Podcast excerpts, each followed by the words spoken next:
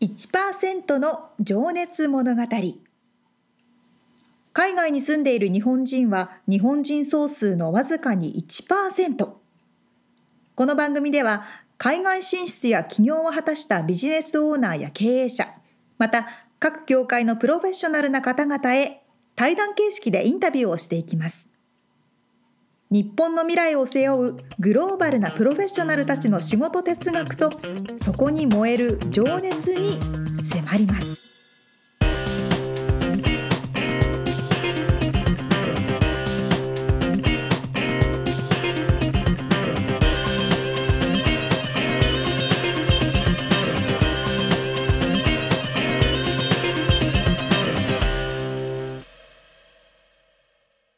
こんにちは。こんにちは。さあ、第47回はい。1%の情熱物語スタートしました。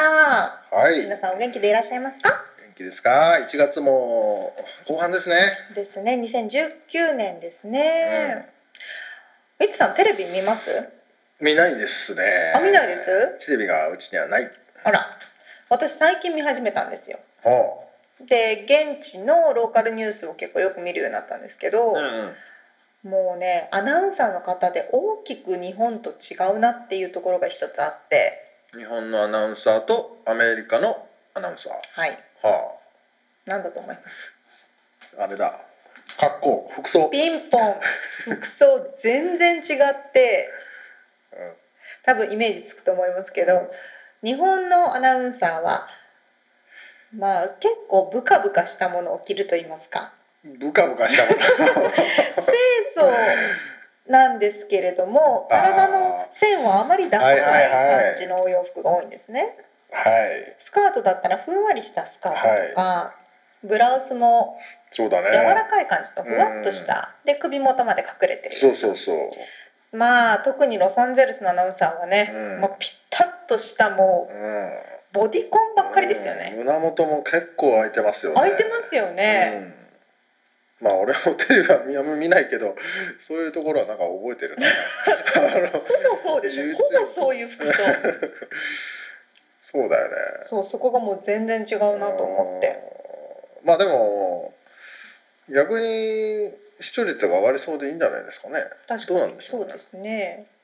まあちょっと違う部分も見てるかもしれないですけどね、さあということで、うんまあ、ちょっともうにちょっと話は聞きたかったけどまあいい本題に戻しましょう、はい。さあということで今日はどんなお話でしょうか？今日がえーっと丸目さんオールアメリカンチケットの、えー、丸目社長のインタビュー3回目はい。になりますけども、えー仕事今のね業界に入ってからまああのー、22年目になるわけですけどはい。最初はねやっぱり結構こうなんか立ち上げっていう感じのことをしてらっしゃったみたいで、うんうんあのー楽しそうだなっていうお話を聞いております。はい、では早速聞いていただきましょう。はい。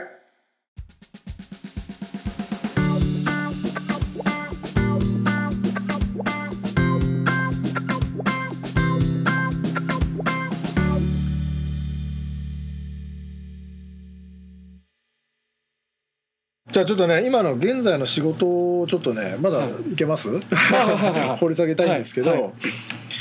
今のねあの仕事をしていて一番誇りに思う時とか一番嬉しい時っはい、てどんな時ですか？そうですね。やっぱりあのいろんな職種があってあの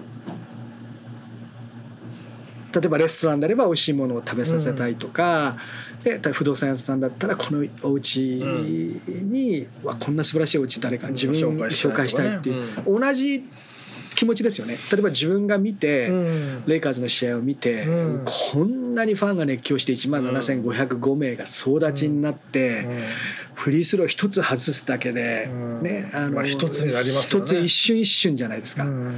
あれを共有したい例えばローリング・ストーンズのコンサートで10万人の会場に行って、うんね、決してその素晴らしい歌声ではないんですけども、そのミック・ジャガーっていう人がもう豆粒しか見えないのに熱狂をみんながしてる。はい。これをやっぱり伝えたい。だから人にやっぱりこう伝えたいんですよね、うん。そうしたらどうやったら伝えれるかっていうのがやっぱりポピートラベルに入社した時に、うんで通常の観光だけでもうん。もうお客さんが来るわけですよね。サンタモニカのビーチを見せるだけ。日本からやってくる日本からユニバーサル・スタジオ、ディズニーランド、それぞれ素晴らしい一つ一つのコンテンツなんですけど、うん。そこでじゃあこのレイカーズをうん。この観客のノリを教えたらどうなるだろうか、うん野球よりもやっぱレイカーズ野球はみんなよく知ってるから、うん。知らないものをこれだけ楽しいんですよっていうのを工夫することによってその価値観20ドルのチケットが例えば200ドルしたとしてもうん。お客さん来るんじゃないかっていう,、うん。いうようなやっぱりこう一つ一つのなんか願いじゃないですけども。それもコンサートもそうですしね。うん。それはあのその旅行にだからそうそれを聞いてくれたんですよ。うん。要は企画として企画として。通ったってことですかはい。うん。でそれを一番認めてくれたのが「地球の歩き方」なんですよ。あの地球の歩き方っていう雑誌ありますよね。はいあのハンドブックハンドブック、うん。まあ本当バックパックで始めた。はい。うん。で当時のそのまあ地球の歩き方を作った方ですね。うん。あの慶応大学を出てでその入社されてまあ第一号を作った西川さんっていう方がおられまして、はいまあ編集長。その方がとにかくアメリカが大好きで、うん。でたまたまその西川さんとうん。卒業旅行を作ろうっていう企画があったんですね。うん。で僕は一番当時若かったんですよ25歳で。それは西川さんと。西川さんが日本からそう日本からの要するにホールセラーさん。例えばいろんな航空会社、えー はい。当時の,、まあ、あのディスカウント航空券をやってる会社ですとか、まあ、旅行を代理店の方、まあ、15人ぐらい集まってファームツアーがあったんですよ。うんそれでも全米中10日間ぐらい回ったんですね。うんでその時にニューヨークのマンハッタンで「丸目君じゃあちょっとライブハウス行こう」って言ってライブハウス3軒はしごしたんですよ。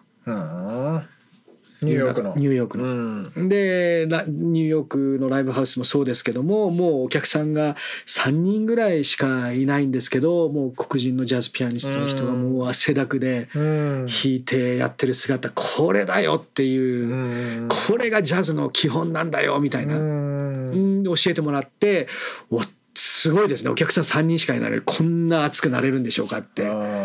あでみんな終わった後にその人とね握手したり写真撮ったり、うん。その人持ってる CD にサインしてもらったりで当時はその本当にヘリコプターに乗せてもらったり陸からは陸からであのツアーグレーハウンドのツアー乗せてもらったりとか、うん。グレーラインですねバスね。バスの、うんあとそのえーフェリーに乗って自由の女神見に行ったりとかってもう全てその観光局のあの方の計らいではい。全部見せてくれたんですよね。へー。だからもうラッキーっていうか。でその時に「あじゃあライブハウス LA にもライブハウスあるだろう」って言われて「あります。すごいとこあります」ってうん。ベイクトポテトっていうのはすごいのがありますってうん。なんか聞いたことある。うん。でそこってあのちょうどねあのランカシムっていうちょうどユニバーサル・スタジオに行くと、はい。途中の同じ出口で、うん。でもう40人50人ぐらいしか入もうほったて小屋ですよね。うん。で当時ベイクトポテト、うん。でたまたま僕がレストランで働いた時の知り合いがエンジニアを目指してたんですよね。レコーディングエンジニア。うん。で彼がやっぱいろいろ教えてもらって、うん。アメリカにはスタジオミュージシャンっていうのがいるんだよって、うん。要するにその大大物の歌手がうん。レコーディングする時に、はい。もうドラムはこの人に頼みたい、うん。ベースはこの人に頼みたい、うん。コンポーザーはこの人に頼みたいっていう、でその人たちはもうありとあらゆる有名なアルバムに名前を連ねてて、うん。決して表に立つことはないんだけども、うん。もうクリデンシャルすごいんだよ、うん。一発叩いて100万もらうんだよ、うん。みたいな人たち。はい。でその時のやっぱり印象がすごい強かったのがトトっていうバンドだったんですよ。でトトっていうのは76年7年ぐらいにデビューしてるんですけども、はい当時のスタジオミュージシャンが集まって作ったバンドで僕がアメリカに留学した時にトトのアルバムをそのホストファミリーの娘さんが持ってたんですよ。このアルバムすごいよっていう。んでトトってあれこれどっかで聞いたことあるなってそういえば日本のトトが同じだと思ってすごい印象に残ってて。はいでその人たちが夜な夜な現れるライブハウスがベイクトポテトだった自分が空いてる時に自分の好きな音楽をスタジオミュージシャンが集まってごちゃごちゃセッションやってるっていうなるほどね。でカバーチャージがそれはでもバンドとしてじゃなくてでもう集まって何やろうかみたいな。で人の曲もやるし自分たちが楽しそうにセッションやるわけですよなるほどなるほど。まあ、そこにライブハウスですので10ドルぐらいのカバー払って、はい。まあ、ドリンク飲んで、うんそれでその大きな、うん。もうこんなあの15センチぐらいあるでっかいじゃがいもうん。ベイクトポテトにうんいろんなステーキ味とかいろんなあって、うん。で当時日本の人が一人いたんですよねマネージャーで。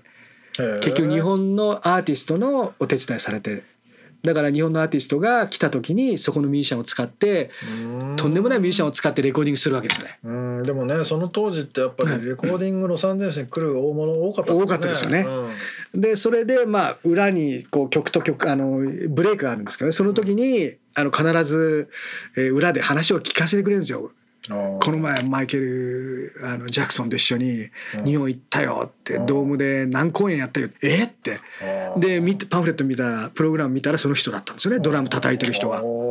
でこの前セッションやったよとか日本にも何回も行ったよとかっていう。あそういう話が聞ける。で「お前日本から来たのか?」みたいな。うん「こっち住んでんだけど」それでも社長に話をして、うん。もうこれからの時代もうベイクトポテトを連れて行きましょう、うん。でそれがその卒業旅行と合致したんですよね。ーあーなるほど。タイミングがあったんですね。ただそこ予約取らないんですよ、うん。一切。だけど僕もう通ったんですよねもう毎週のようにレストラン休みの日に通ってたそこに、うん。そのお友達の人に紹介されてこれ誰がいいすごいのがいるよっていう、うん。で大体まあ月火水とか週末はそこのオーナーがやってたんで、うん。月火水とかがで月曜日ってレストラン休みじゃないですか。はい。でそのそのたんびに行って通ってそこのマネージャーの人に顔を売ってたんですよ。うん。でどうしてもでそれでポピートラベルで働くようになって、まあ、4人とか6人とか8人だけどなんとか OK お前のあのフレンドだったら OK っつってうん。それで並ばなくていいよくなったんですよ。あー席をリザーブできたリザーブできるようになったんです。でそれがちょうどその地球の歩き方で紹介してくれたんですよね。あのこういうライブハウスをポピートラベルがやってるからみたいな。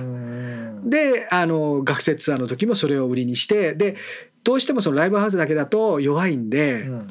当時あのハードロックカフェっていうのがやっぱ流行ってて、はいはい。そのロサンゼルスのビバリーヒルズのあのあそこビバリーセンターの角っこにうん。キャデラックをガーンとこう突っ込んだみたいな。あーはいはいはい。今もうなくなってしまったんですけど、うん。そこがやっぱりまあ1号店ではないんですけどやっぱりビバリーヒルズって入っ観光ガたイドには写ロサンゼルス。載ってるような。そうそう観光ガイドに、うん。でそこもすごい並んでるんですよ、うん。一杯飲むだけでも40分とか1時間とか、うん。でそのグッズがやっぱり流行ってたんですね。はい。でそのグッズも当時また話をして、うん。ちょっとそのここで時間をね飲むわけじゃないんだけど、グッズだけ買いたいんだと。あでグッズ専用のラインをポピートラベルのために作ってくれたんあですよ。へえ。まあじゃあそのあともうみんな各社真似するようになったんですけど。丸山さん発信発発ででそのビバリあビバビバ戦の、うん。要はハードロックカフェはうん。パトリックって言えば並ばしてくれる、なるほど。でベイクトポテトもパットって言えば予約取れるっていう。あまあ、そういうまあ本当にそれがね売り上げになったかどうかは別としてまあ自分が行きたいからうん。お客さん募ってうん。行ってたみたいなうん。感じでしたよね。まあでもそれもさっきの話じゃないけど、その自分がすげえと思ったものを見せそう人に紹介でみんなやっぱ喜んでくれるんですよ、うん。こんなのやっぱり今までいろんな観光地行ったけど一番楽しかったって、ここで食べたあのベイクトポテトが一番美味しかった、普通にじゃあ韓国来ただけではそんなところ入れないってことそうですね。見逃しちゃうと思うんですよね。うんなるほどね。でたまに業界の人が来てたりとか、ししますからね。うん。だから当時ユニバーサル・スタジオのところにユニバーサル・アンフィシアターっていう、ね劇場があって今はもう「ハリー・ポッター」のあれに変わっちゃったんですけど、はい。8,000人ぐらいでそこでジョージ・ベンソンがコンサートをやってたんですよね。うん。でコンサートが終わった後にあの自分のキーボードの人がそこでライブやるからっつって12時からのショーに、うんジョージ・ベンソンが客席にいるわけですよ。うんで誰が見てもジョージ・ベンソンって分かるんですよ。それでみんなこうねざわざわしながら、でキーボードのデビッド・ガーフィールドっていう人が弾きながら「あのジョージちょっと」っていう感じで言って「ノーノーノーノー」とか言って「ノーノーノー頼むよノーノーノー」って言ったから横にギターが 持って自分のギター持ってきてるっていう。そういうのやっぱり学生時代に結構見させてもらったんでこれはやっぱりラリー・カールトンとかね。もう有名どころいっぱい出てましたからね。ねえ、こういうのいっぱい書いてあるけどそう。すごい面々が。だからスポーツより音楽の方が早かったですね。あなるほどね、はいそっかそっか、まあでも本当にそれのツアーにねあのタイミングよく乗れた人はラッキーでしたよね。そうですね。まあ当時手作りのツアーですよね。最初25ドルでやってましたから。うん。足。要するに足だけですね。うん。足とコーディネートだけで25ドル。うん。これがあの地球の歩き方のうん。西川さんに、まあ、手頃な価格で、うん。あのいけるオプション。でだからあとは現場でかかるあの駐車料金とか現場でかかる飲み代とかカバーチャージはみんなで割り勘してって言われたんですよ。うんなるほどはいまあでもそんなんだったら本当楽しかったですよねで最高35人入れたことあるんですよ。高でその時のフューチャーがトトのギタリストでスティーブ・ルカサーっていう人なんですよ。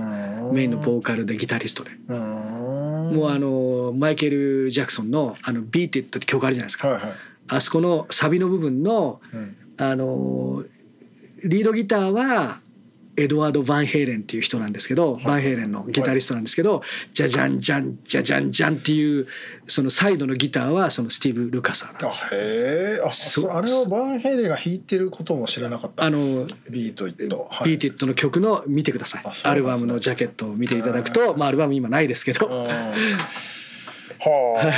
あ すっごいな。本当でもいろんなその当時の時代ってねまだその音楽そうですね。業界っていうのもはい、こう今みたいにね CD が売れない状態じゃなくてももうそうですね。レコードまだだレコードの時代ですよね。うん。だからもう本当やっぱりローリング・ストーンズもそうですよね。ローリング・ストーンズはやっぱりその彼らの経歴っていうかドラッグの関係でうん。もう日本に来日できないっていう。うん。だからローリング・ストーンズは絶対にツアーをやりなさいって言われたんですよ。ファンクラブの人に。ツアー作ってよ。見てもらうと、うん。でそれがやっぱりローリング・ストーンズが数年ぶりにツアーをやるっていう情報が入ってうん。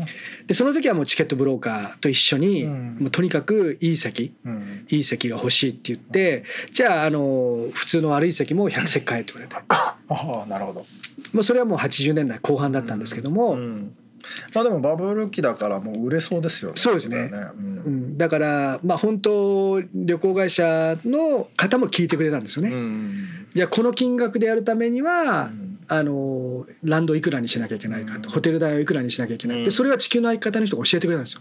うん。その学生ツアーをやるにあたって、うん。彼らは卒業旅行でうん。人生一度の海外研修であって、うん。でこの期間だけだと。2月の終わりから3月のうん3週間だけだと。はい。だからホテルに交渉に行くわけですよ。うん。この3週間だけこの学生ツアーなんとか特別レートもらえないかって。うん通常の契約の1年間のレートじゃなくてうん。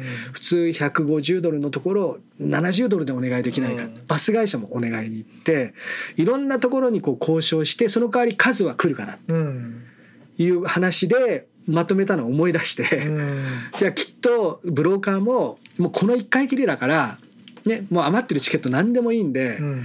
安くしてくれないか。その代わりあ10席だけはいい席買うからっていうような交渉の仕方をしてたんですよね。うんだからそのまあ基本料金っていうのがあってこの旅行代金に含まれてるのはアッパーの席ですよ。うん。その代わりプラス5万円払っていただければじゃあアリーナ席で見れますよ。じゃあ20万円払っていけば前から10列目以内で見せますよ。30万払っていただけば一番前で見せますよみたいなことをやってたんですよ。でそれがそのままスポーツにつながったなるほど。じゃあ基本料はい。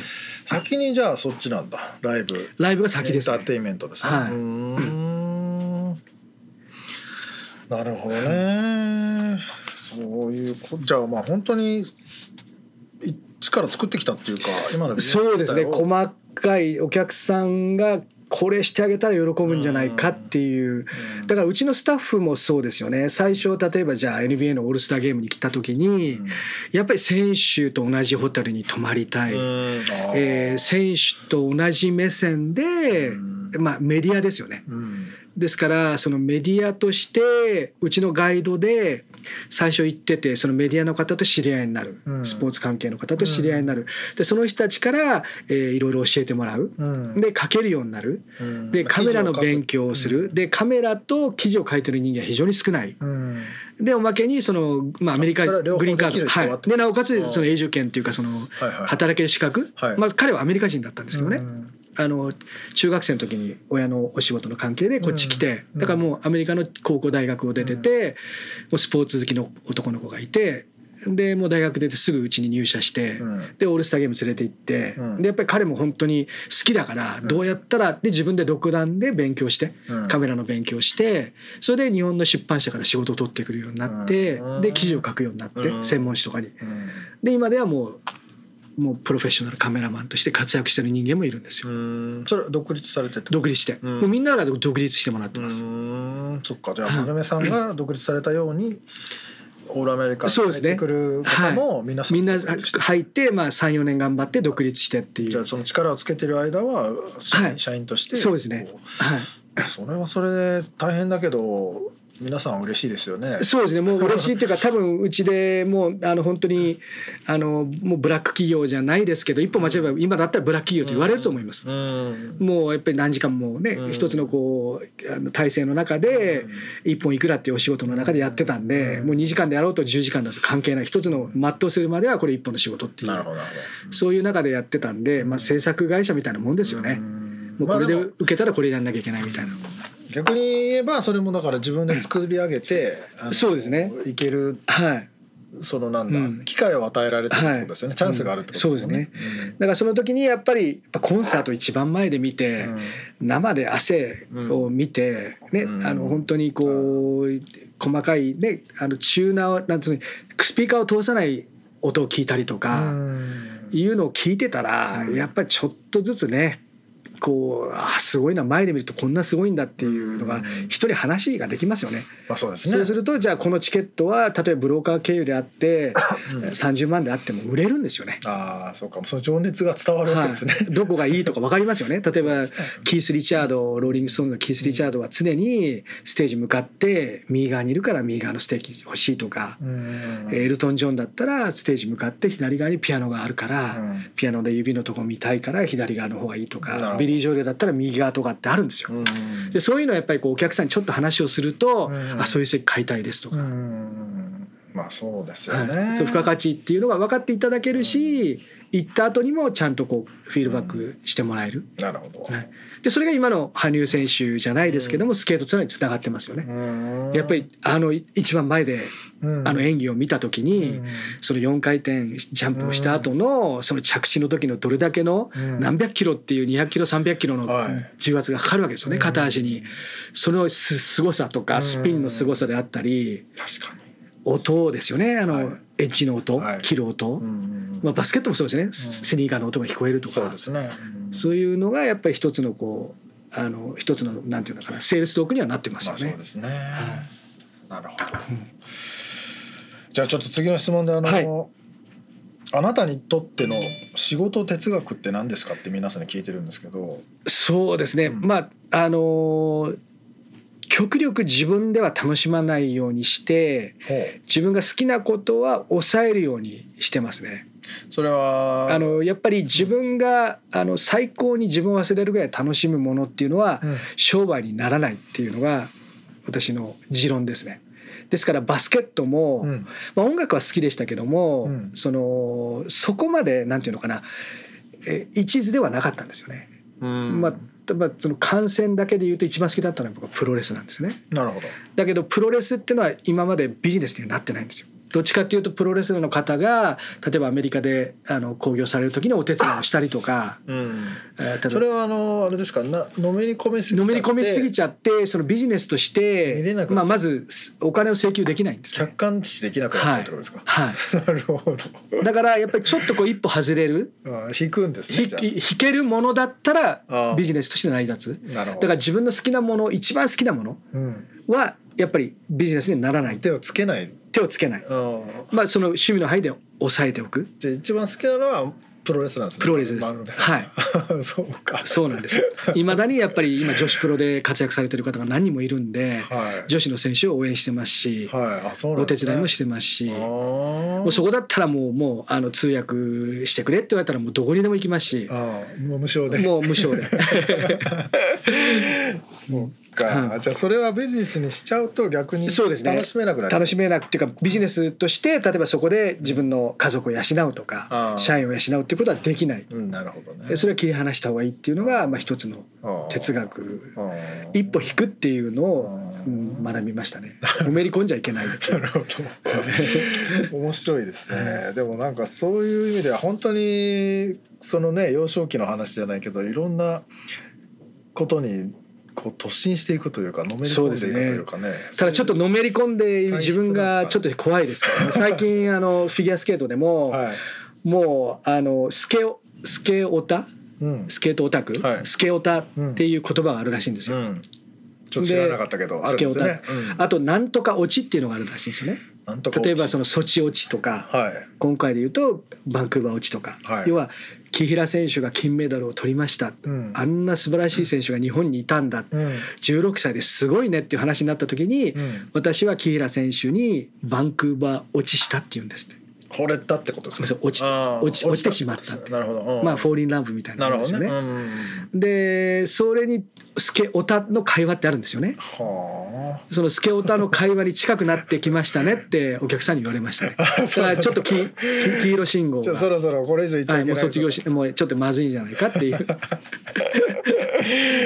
へえ面白いなそういうのあるんですね。だからまあ誇りに思うっていうことよりも、まあ、お客様からお礼状いただいたりとか、まああの要するにオールアメリカンがあったから丸目さんがいたからパットさんがいたからん。こういうあの感動できましたとか。感動できましたっうん。ていうのを例えばオリンピックに行けましたとか、うん。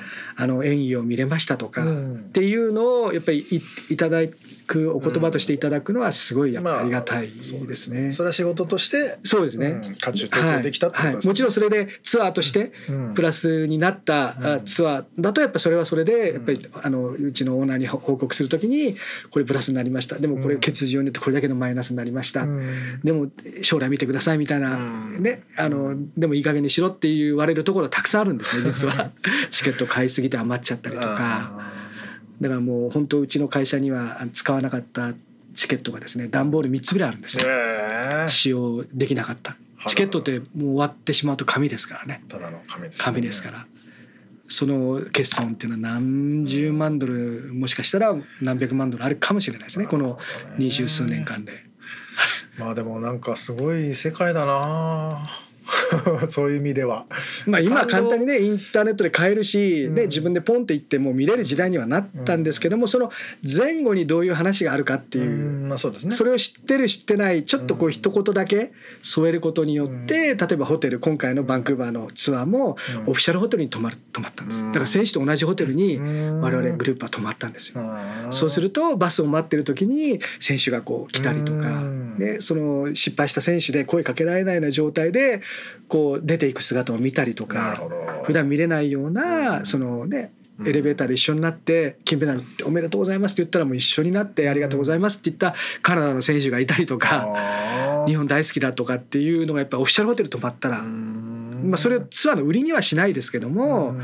まあお客様にはたまたまっていう言い方しかしないんですけどうん。そういうのってやっぱ嬉しいですようね。ん。まあ多分そこで感動したら絶対一生忘れないですもんね。多分忘れられないと思いますよね。やっぱりあの目の前で、えーね金メダルを取られたっていう。そういう意味ではね、そういうお客さんはまた丸目さんのところに戻ってきてくれるそうですね。今だからあの幸いにして、うん。まあ、もちろんその、ね、我々は下請けですので、うん。決してそのツアーを我々が募集するっていうことはないとは思うんですけども、うん。やっぱり一つのきっかけとしてうん。そういう人たちがまた頼ってくれれば、うん。またそういうあの旅行会社もたくさんあるんで、うん。自分と同じような気持ちでえリスクを負ってうん。お客さんのことを100%考えてやってくれる会社が数社あるんですよ。うん。でそういったところはやっぱりリスクを共有しながら一緒にやっていきたいですし、そこにはそこのやっぱお得意さんがいるんでね、でもそういう意味で考えたら本当に提供してる価値の大きさって計り知れないですよね。そのまあ。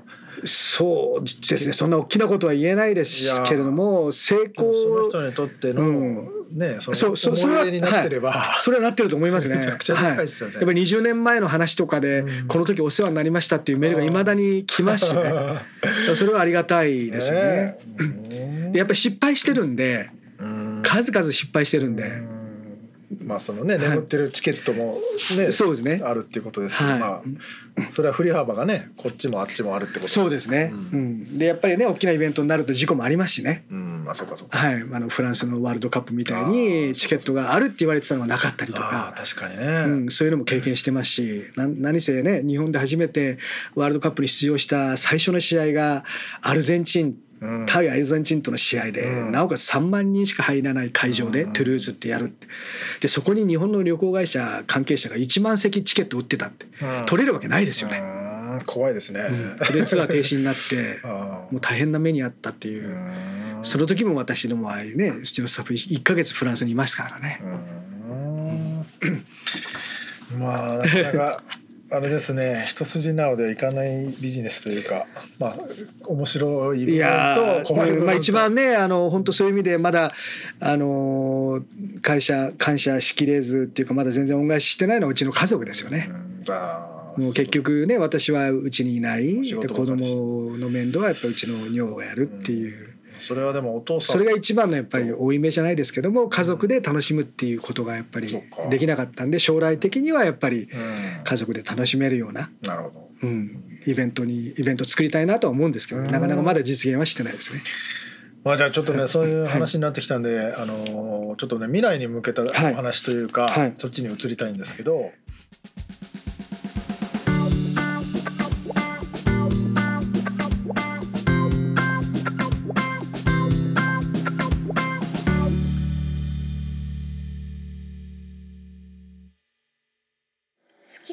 ものの上手なれだと思っていて、うん。好きなことをお仕事にされてるんだなと思っていたんですが、うんそこの中で一番好きなことからは逆に少し距離を置いているとおっしゃっててそうなんですよそねこ面白いなと思うんですよね。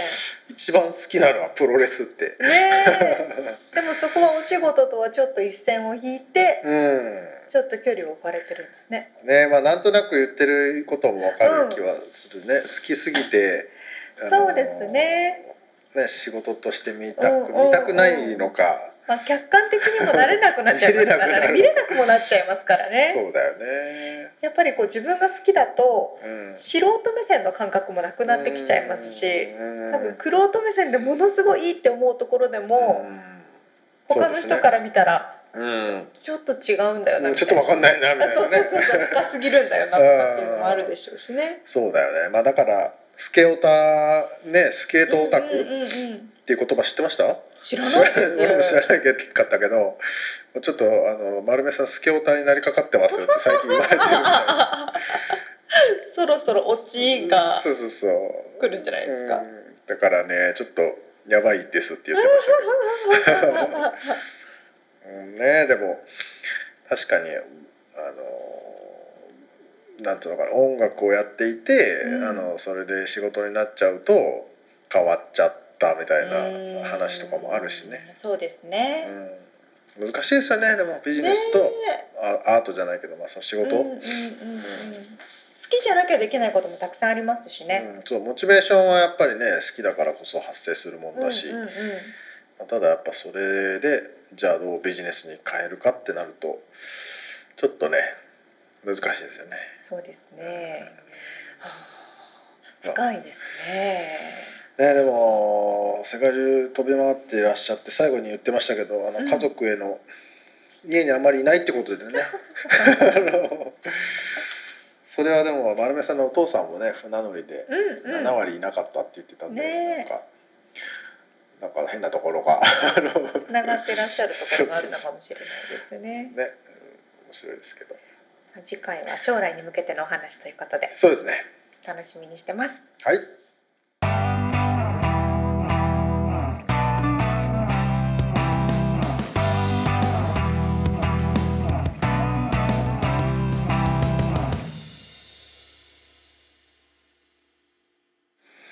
リアルアメリカ情報。忘れてた。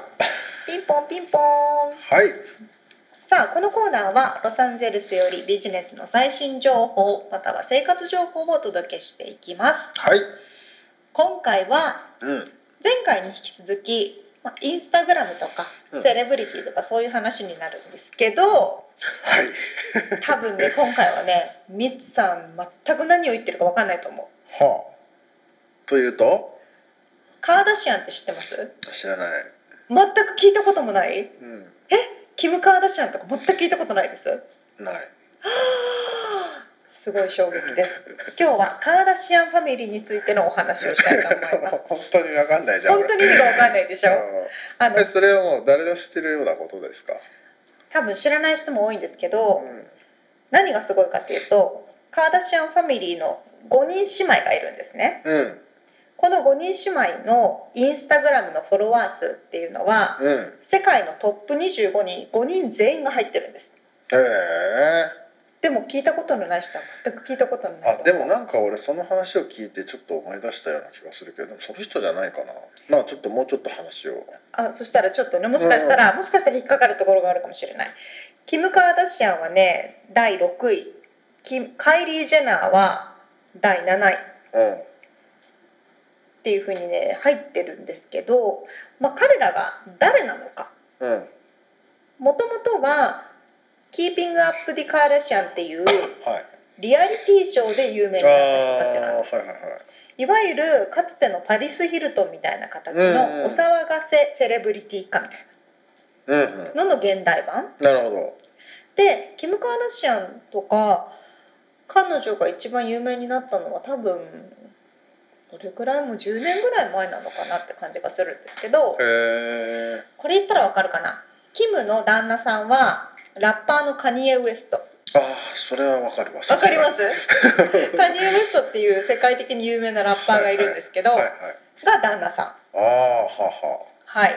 でその下にクロエクロエ・カーダシアンクロイ・カーダシアンっていうのと、はいはいはい。コートニー・カーダシアンっていうこの3人がカーダシアンなんですね。はいはいはいで彼彼らのお父さんはもう亡くなってるんですけどうん。そのお父さんは O.J. シンプソンを担当した弁護士とかね。うんうんでその後にお母さんが再婚するんですよ。うん。うんはえーっとねその再婚した旦那さんっていうのはもともと金メダリストあの陸上のアメリカの金メダリストの人。へえでもその人は後々つい数年前に女性に性転換したんです。へえトランスジェンダー。トランスジェンダー。して、今はケイトリン・カーダシアンかな？あケイトリン・ジェナー。ケイトリン・ジェナーっていう名前で名前も書いてるんですけど、うん。なのでそこから下の2人の名前はジェナーっていう名字になってるのね。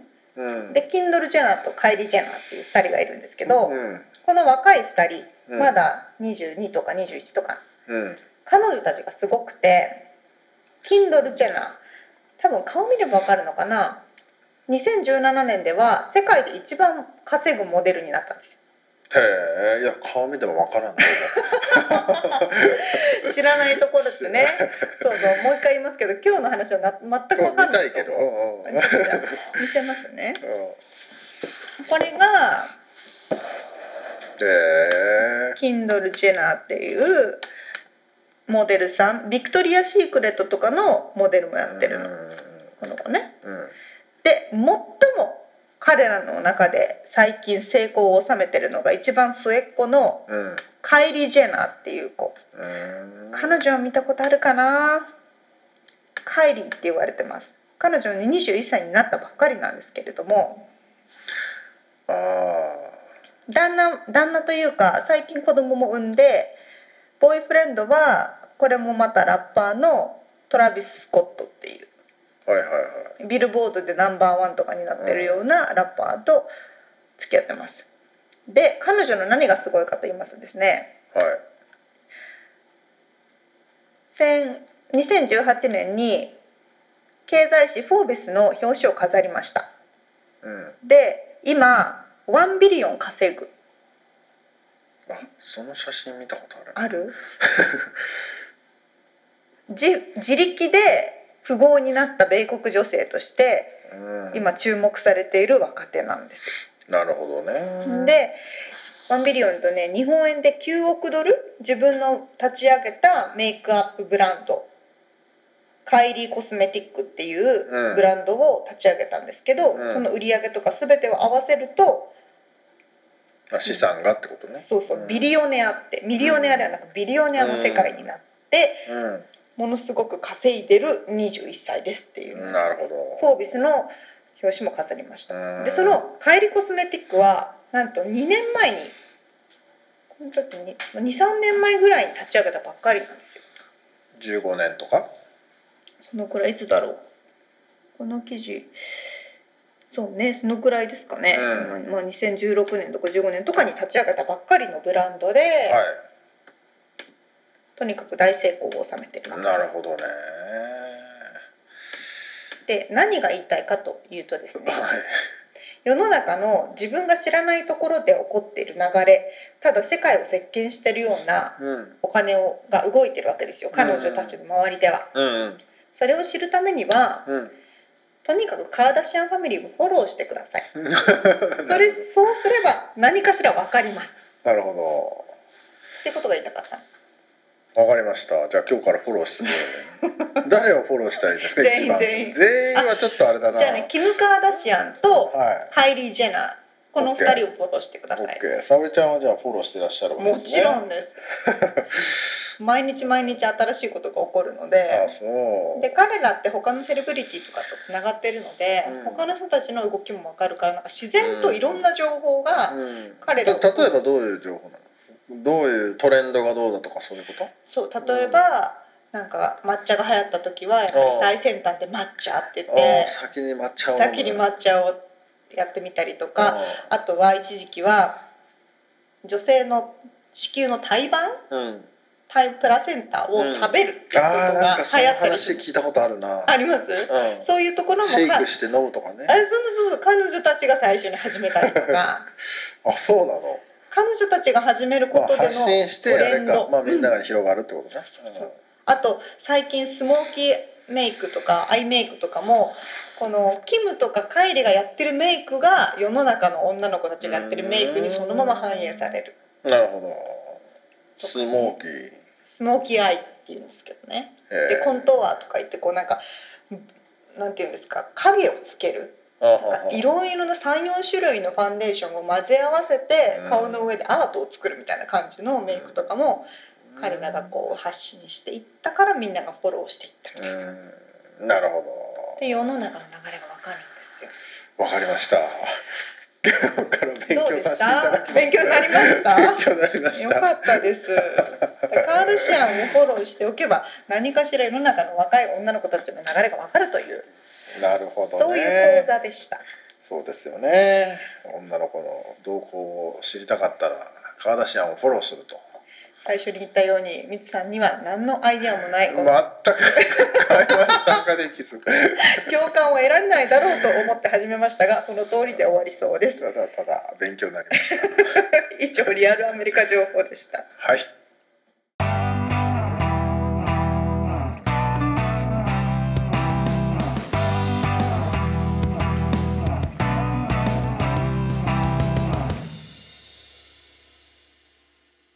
締めのコーナー、質問のコーナーです。はい。みつさん、なんか質問あります？沙織ちゃんが今一番食べたいもの今ねちょうど夕方6時頃になってきてねお腹ちょうが空きどお腹減っててきましたよね。食べたいものは何ですか？冷麺。ええ え、なんで？何その反冷たくあ応ったかいもの食いたくない？今あ冬ですよ今。確かに寒い12月ですよ。そうですけど、冷麺美味しいんですよ。最近コリアンマーケットに結構行くよ行くことが多くて、はい行くようにしていて、はいコリアンの本格的な冷麺を結構買って食べてます家に。へえコリアンマーケットねいいよねね、新鮮なんですよ。そう安いしあそんなのトッポギとかうんそうそうそうそういろいろあるから。みつさん何食べたいです？ハンバーガーが食いたいです、えー、ハンバーガうー？どこのですか？ん、まあインアンドアウトと入言っときますか、ね。美味しいですからね。いやなかなかねあの奥様がね日本にいる時はですね結構食うんだけどね。今こっち帰ってきてて、うんうんうん。いるとまあ飯を一応作ってくれるので、あまりそのファストフードを食う機会がなくなって。そうかそうか。そうすると食いたくなるんです食べなくなるわかります。食べなくなると食べたくなるんですよね。ね。そうそうそうそういうものかしょうがないか。まああのインアンドアウトっていうのは、えーカリフォルニアにだけなのかな、うん多分、うん、まあえっ、と人気のハンバーガー屋ですね。いつも並んでますね。本当に並んでるよね。すごいよねあうんれ、ほんといついつも並んでる。うん、でも結構美味しいですよね。はい美味しいと思います。さあ。はい。今日お話しさせていただいた内容ですとかリアルアメリカ情リアルアメリカ情情報報の詳細はブログの方に掲載しております。podcast.086.com podcast.086.com または1%の情熱物語で検索してみてください。はいさあ次回はどんなお話でしょうか？次回が丸目さんのお話の最終回になりますけどもはい。えっ、とね丸目さんがいこのこれだけたくさんのねショーやスポーツ観戦をしている丸目さんが一番感動したというおお気になイベる。ントの話。と今後に向けてまあ10年後にねうんうんうん。ロサンゼルスオリンピックありますね。予定されておりますが、うんうんうん。2020まあ、その前に東京オリンピックあるけど、2020年ありますね。まあ、その辺のね絡んだお話を伺っておりますということで次回もお楽しみにしていてください。はいまた来週。じゃあねー